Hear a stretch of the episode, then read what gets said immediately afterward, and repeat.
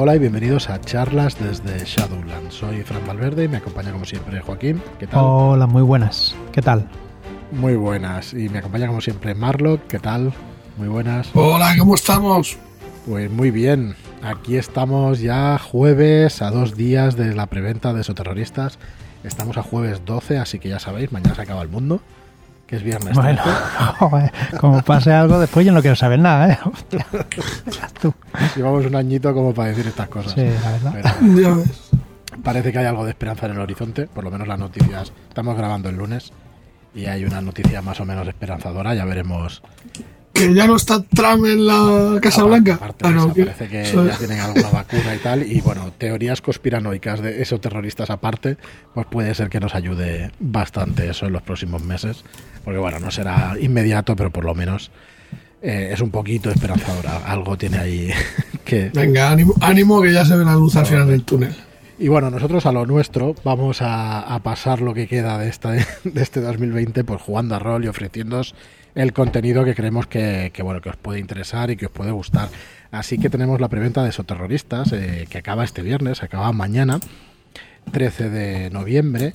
Y explicaros, bueno, ya lo venimos haciendo en todos los programas, pero explicaros que se compone del libro básico a 39.95 más la pantalla de, de juego que viene con una aventura. ¿Vale? Tendría un precio de 19.95 en total de los 59 euros que costaría. Le hemos hecho una rebaja y os queda por 46,95 las dos cosas, ¿vale? Lo cual es un precio bastante atractivo.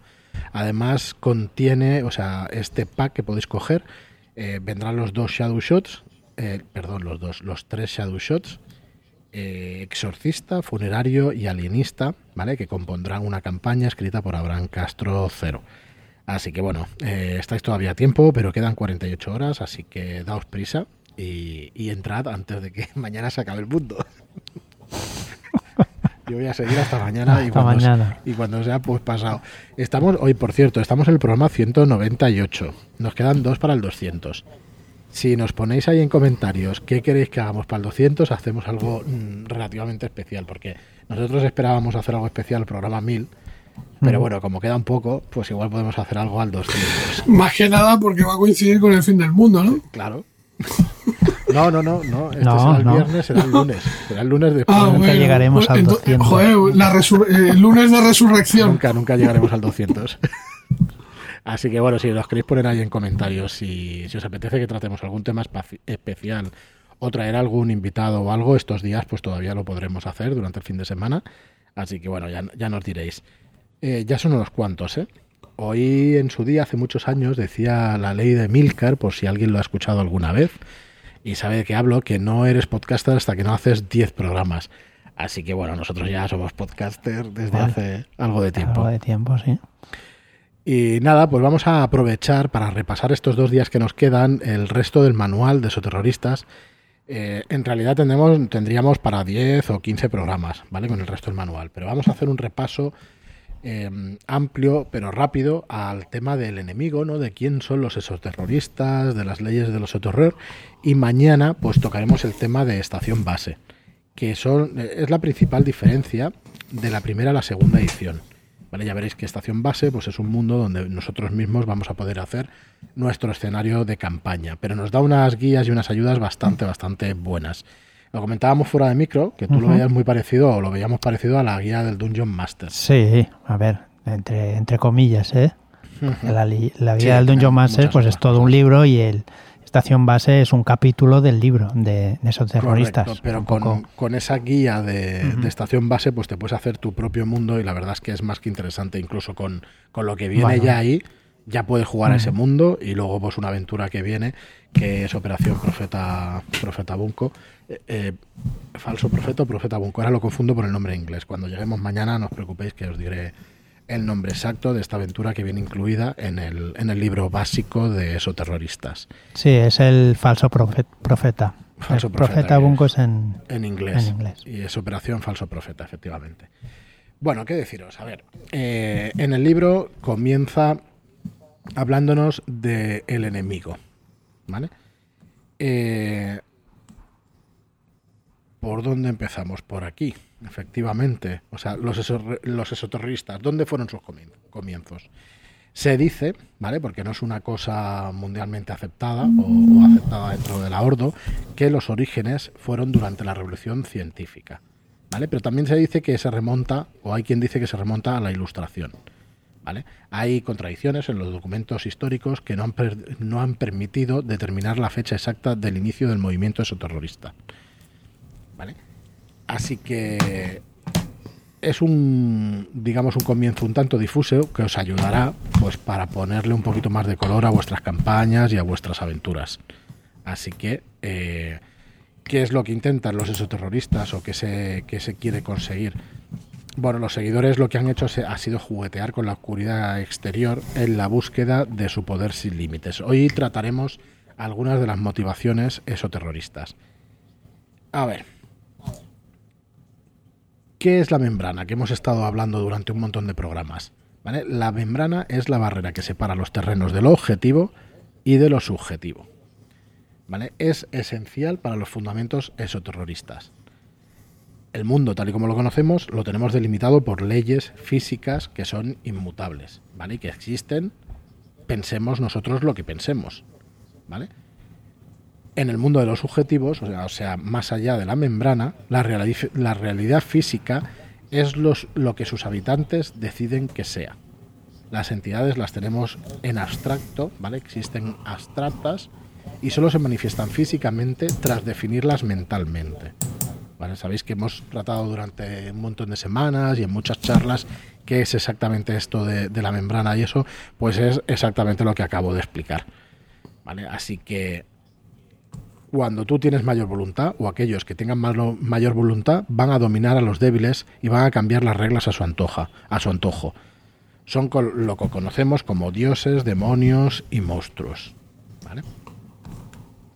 Entonces, los rituales esoterroristas van a buscar siempre aprovechar los, los rastros de subjetividad en el mundo, en el mundo que tenemos, en el mundo objetivo, en el mundo físico, para perforar la membrana. ¿Vale?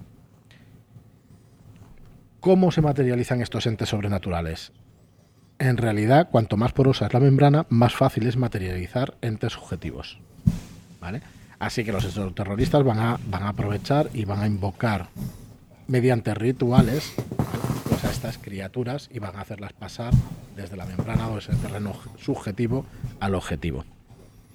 Vale. Bueno, hay una cosa en el libro que nos explican como la contradicción, la contradicción, perdón, que es lo siguiente. Eh, los exoterroristas quieren eh, en realidad que la humanidad crea en la magia y crea en el terror. Pero no pueden operar abiertamente. No pueden operar abiertamente porque si sale a la luz, la Ordo Veritatis eh, pues se les echa encima, ¿vale? Y van a llevar un, un Claro. exterminio con celeridad brutal, ¿vale? Así que bueno, esto es un poco una contradicción, ¿no? No pueden, tienen que Claro. actuar por detrás, pero querrían que todo el mundo lo supiera, pero si, si empiezan o si dan un golpe demasiado pronto, pues los van a pillar y hace que desaparezcan. También necesitan el miedo de la, de la gente, ¿no? Para que la membrana sea más, más débil.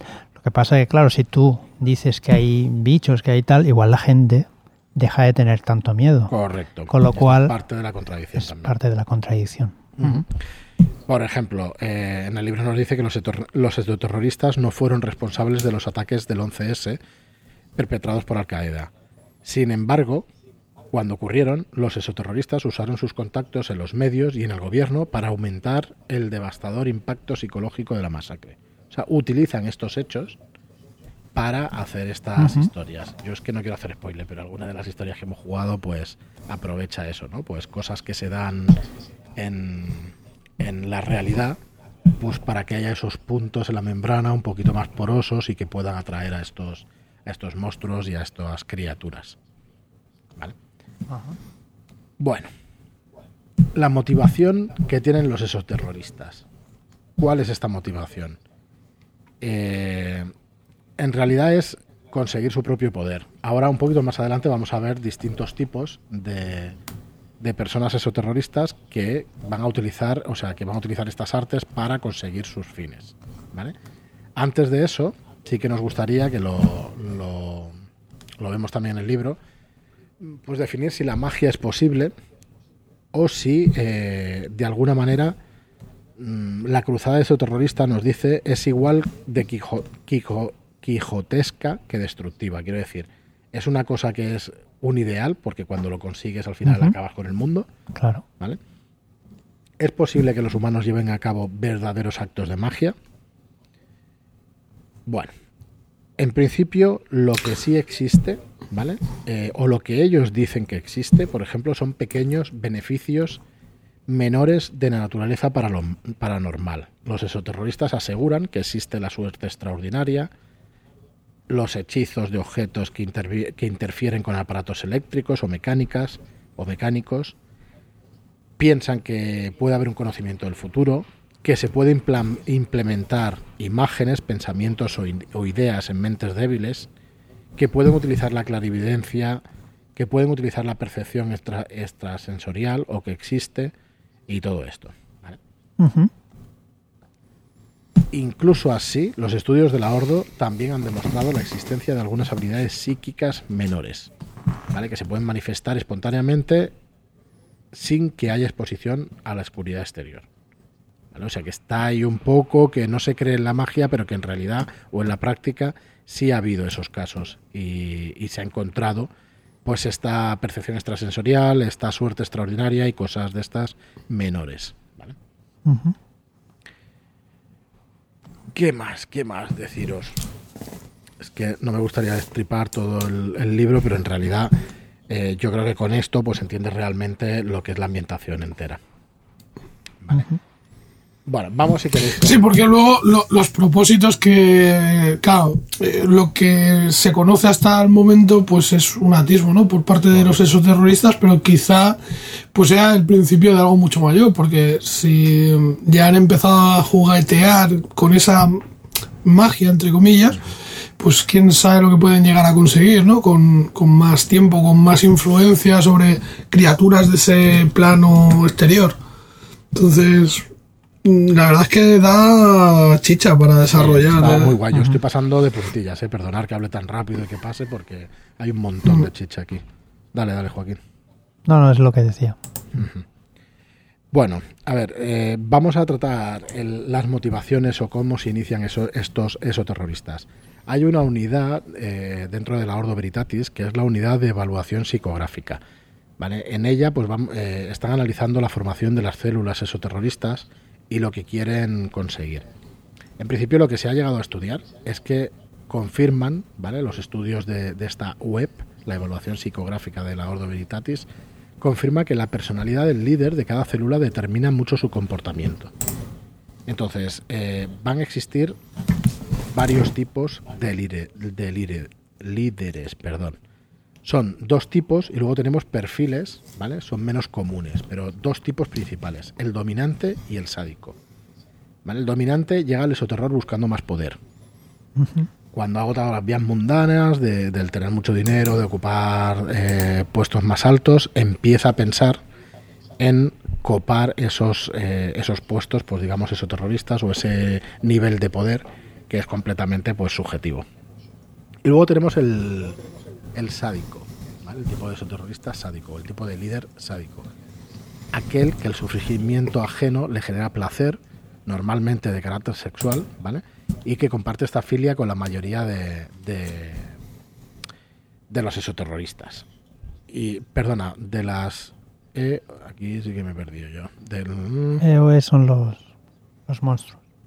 Vale, vale. O sea que comparte esta filia con los monstruos más allá de la membrana, ¿vale? Y por eso los busca como mentoras y facilitadoras.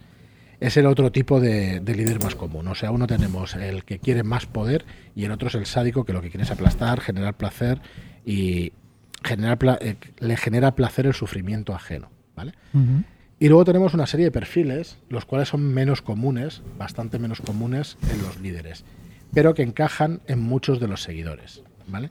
Hay muchos de los seguidores que les gusta ser el centro de atención, ¿vale? Quieren que todo el mundo los conozca y que les recuerden entre los más inhumanos de la historia, ¿vale? Eh, pues eso, aquí tenemos, pues, imaginaos, ¿no? Desde Stalin hasta pasando por, por Hitler y todo eso, ¿vale?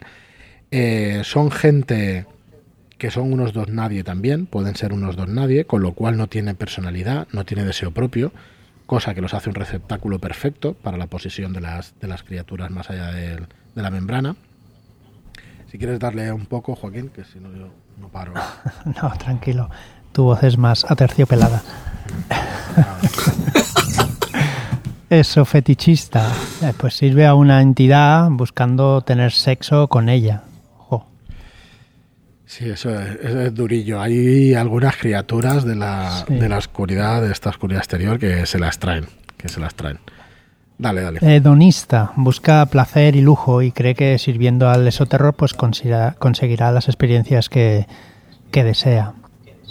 Y después tenemos el renegado que odia toda la, a la, a la humanidad. Que no la odia, digamos. a- que no odia a la humanidad necesariamente. Ah, vale, eso. pero sí que cree que está que está condenada y que claro que hay que salvar el culo como sea entonces por eso es renegado Ha renegado pasado de bando sin, sin haber todavía el bando. correcto Bien. El vengador, que cree que el mundo que le rodea ha sido injusto con él y claro, necesita acabar con él. y luego por último pues está el, el sumiso vale que no puede tomar decisiones por sí mismo que delega el control a una fuerza externa y bueno y se deja hacer por completo vale o sea todos son todos perfiles súper súper guays Sí. de psicólogo. Habíamos hablado, en verdad, era una persona especialista en psicología y no sé si fuera de micro o dentro del micro, ya no me acuerdo. Pues Sí, yo creo que fue en el anterior programa que lo, lo comentamos, porque hicimos mención a esos tipos de perfiles así tan mm, característicos, ¿no? Megalómanos y cosas así. Que yo supongo que en, en realidad, pues es cualquier persona que tenga ese tipo de patologías, pues es de trastorno, eh, pues eh, es un buen candidato para, para convertirse en eso terrorista, porque al final a través de, de lo que te ofrece, lo que hay más allá de, como, como lo hemos llamado, porque iba a decir velo, pero velo no es, de la membrana, pues eh, a lo mejor pueden conseguir, puedes conseguir lo que, lo que quieres, ¿no? Así es. Bueno, ¿cómo, eh, ¿cómo funcionan las células exoterroristas? Y ya he dado la pista. Eh, los exoterroristas realmente se reproducen en células, como el cáncer. Y no es banal esta comparación, es para que se entienda perfectamente eh, lo, lo malo que es ¿no? el movimiento exoterrorista. A ver, puede ser, puede ser que sea una, un despertar espontáneo. ¿vale? Eh, alguno de los líderes encuentra pruebas de la existencia del exoterror y decide formar su propio grupo. Casi siempre va a tener un líder y un grupo. No se forman de manera, o sea, no, normalmente no es una persona sola, loca, que, que va y lo hace, ¿vale? Pero bueno, puede líder ser que va captando, ¿no? que va cantando gente. Entonces, eh, también tenemos el despertar esos- esotérico, ¿vale? Y aquí sí que dice un individuo o un grupo interesado en el ocultismo aprende lo suficiente como para llevar a cabo un ritual de invocación, Ah. ¿vale? Y eh, normalmente ajeno a la verdadera naturaleza de las criaturas, o sea, no saben muy bien lo que están haciendo. Luego puede ser a través de la membrana, ¿vale? donde las, las, eh, las criaturas, más allá de la membrana, encuentran un candidato óptimo para formar una célula y lo inician ellas mismas en el esoterror. ¿vale? Le puede contactar de manera mental o física y el receptor, si no está pre- predispuesto, lo pueden doblegar a través de una dominación física, de una tortura, pues ya decíamos que el sádico pues no estará, pero el sumiso, por ejemplo, pues estará totalmente a merced de esta clase de criaturas. Bueno, luego tenemos fisión, célula derivada, ¿vale? Que, que va creando otras células desde la distancia, o un remanente, ¿vale? Tras una operación de la Ordo Verietatis, si no has conseguido tapar todo lo que hay, pues también ahí puede haber una De filtración. ahí de- pueden salir más. Claro, porque es lo que hemos comentado, ¿no? Eh, El hecho de las, las misiones que se encomiendan no solamente se tratan de, de acabar un poco con el problema, sino también de parchear eh, los daños que pueda pro- provocar, ¿no?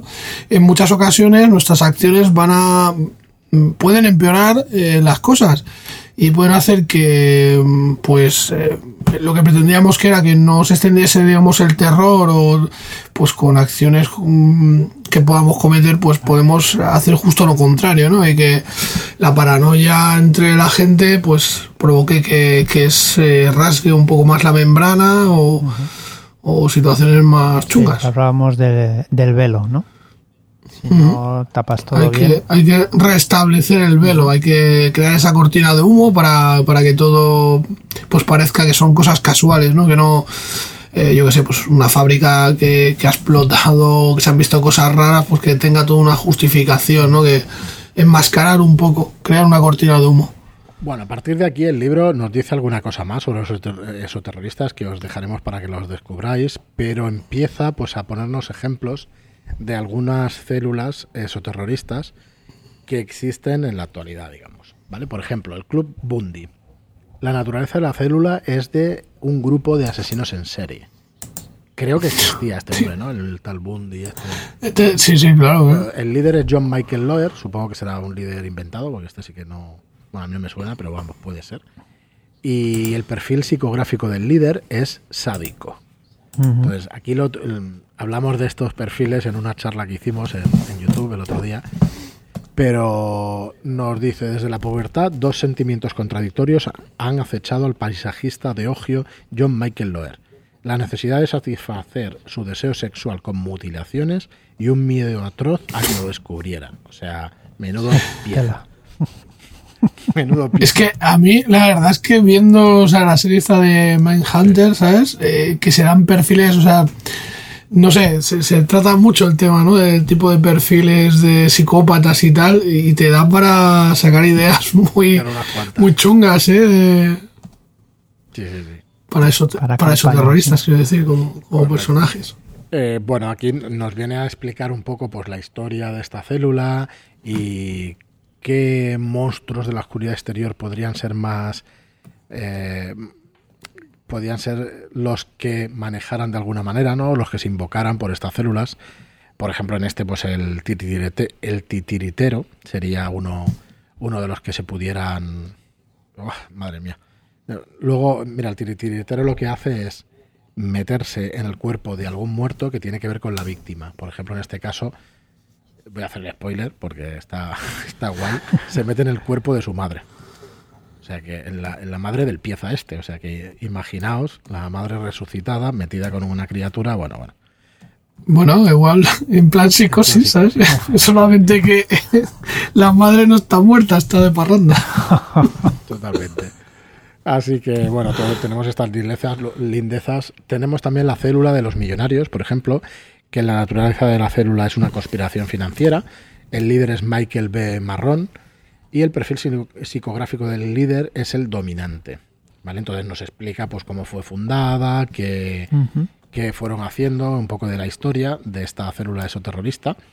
Y... Estas células eh, son un ejemplo, ¿no? Para ir montando una pequeñas aventuras, ¿no? Son Correcto. para hacer semillas y, mm. y hacer aventuras y empezar de cero. Sí, es que yo creo que el gran desconocido se sabe más o menos de qué va este juego y el trasfondo, pero creo que esto ha sido un, un gran hándicap a lo largo de la historia de este juego, ¿no? Que no se ha sabido pues todo lo que puede dar de sí. Y por ejemplo, esto que decíamos, pues también tenemos los infernalistas, tenemos uh -huh. los cachas, por ejemplo, que este es eh, la naturaleza de la célula, es un retiro fitness. Esto es bastante curioso, sí, no. porque el perfil psicográfico del líder es un esofetichista, claro, o sea que, decíamos. un hedonista, una persona que, que, que, bueno que está cuidando todo, todo el tiempo. Hay otro que, por ejemplo, es los, los chiflados del Shepherdstone, víctimas de posesión a través de un juego de cartas, por ejemplo que estos son pues eh, don nadies que al final pues lo, los ha traído la oscuridad exterior y al final pues los, los corrompe ¿no? Uh -huh. así que bueno todo esto es lo que podéis encontrar en, en, el libro básico luego nos explica también las estadísticas que puedan tener los oponentes estas criaturas de más allá de la membrana cómo recuperan los puntos de reserva en habilidades y todo esto pero bueno vamos a pasar un poco de puntillas porque sí porque las las criaturas también tienen puntos para gastar mm. cuando nos ataquen y nos hagan cosas. Esto al máster le encantará, ¿no? De, sí, de saber que, que, puede hacer cuatro cositas. Entonces, eh, bueno, deciros, por ejemplo, las criaturas, tenemos cosas como sanguijuela, ¿vale? Cosas como Obasi, como consorte, ¿vale? Por ejemplo, las consortes cazan online a hombres que se sienten solos y, eh, bueno, son cosas tan marcianas o cosas tan tan brutas como que se debilitan cuando se les rocía con sangre de un hombre virgen que no se ha autocomplacido con ninguna imagen durante los últimos siete años o más. O sea, es imposible. No vas a encontrar a nadie. A nadie vas a encontrar. esas criaturas pasan mucha hambre, creo yo. ¿eh? Así que bueno, las criaturas es imposible matarlas, hasta con suerte. Habrá que hacerlo por otros medios. Vale, tenemos cosas como Cadáver Sangriento. Y, eh, de aquí tenemos un montón de, de, criaturas ilustradas por ti, Marlock, y que luego tendremos también en el libro del horror incesante, muchas de ellas. Sí, sí, ahí, ahí sí que vamos a tener que meterle caña de la buena, porque hay un mogollón de criaturas de lo más chunguito. El cadáver sangriento, por ejemplo, pues bueno, para que más o menos veáis el umbral de golpes 3, este es fácil impactarle. Uh -huh. ¿Vale? Pero tiene una protección de más 2 contra disparar, o sea que cuidado. Y luego un arma con un más 2, que son sus garras. Y habilidades tiene 6 en atletismo, escaramuza 12 y salud 8. O sea que va a ser un monstruo que no es duro de matar si lo impactas, pero hay que impactarlo. O sea que tiene un No, más no, 2 claro. contra disparar. Sí, no tiene mucha vida, que es la salud, que es 8, Ujú. pero claro, con un más 2. escaramuza 12, o sea que te puede ir Sí, sí. haciendo también. pupita. Sí. El quebrantahuesos, por ejemplo, Claro, es que no le podrás disparar, es que un más 2. un más 2, pues tienes que gastar Tela. bastantes puntos de disparo. Entonces, como a la que te metan tres bichos de estos, cuidado. Ojito. Mm. Cuidado. De hecho, en las, en las aventuras de cero y eso, eh, ha habido que equilibrar criaturas porque, porque bueno, son criaturas que, que como...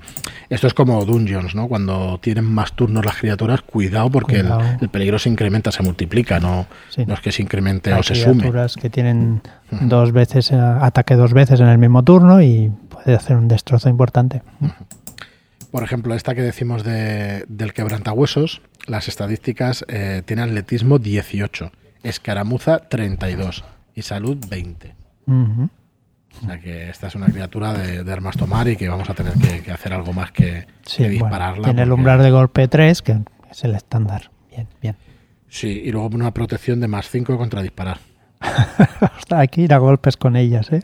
Claro, es que Bueno, lo que, lo que obliga es que bueno, lo- los enfrentamientos no tengan que ser siempre iguales, No, ¿sabes? no, Y claro. que las armas de fuego, pues hay criaturas que, que no les sirve. Lo mismo que en otros juegos de ambientación fantástica, a lo mejor, pues eh, se necesita arman- armas de plata para hacerles daño, pues aquí eh, se necesita de, de valor para acercarte a darle porros cuerpo a cuerpo. El titiritero, los, tiritiri- los titiriteros, no veas cómo estoy hoy para decir que según qué palabras, dicen, entran en nuestro mundo aprovechando la energía mental que emiten aquellos incapaces de resolver sus graves asuntos pendientes con sus seres queridos fallecidos.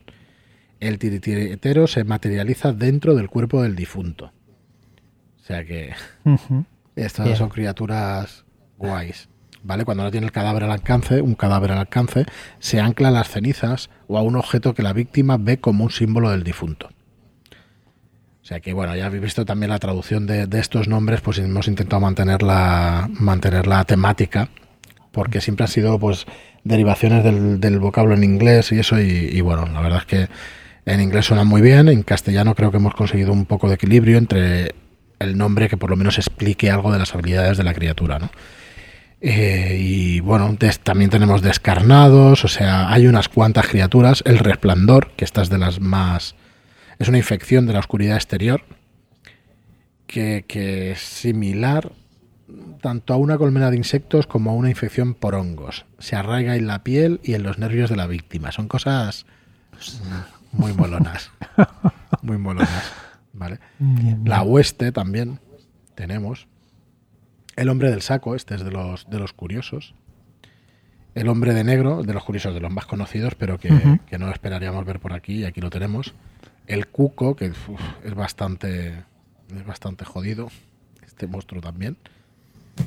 Y el resurgido, bueno, como veis, pues tenemos bastante cosa. La anguila carroñera, el vergonzante, ese también, hostia, ese es de mis preferidos de la paranoia. Y los perros de tortura y los crustadermis.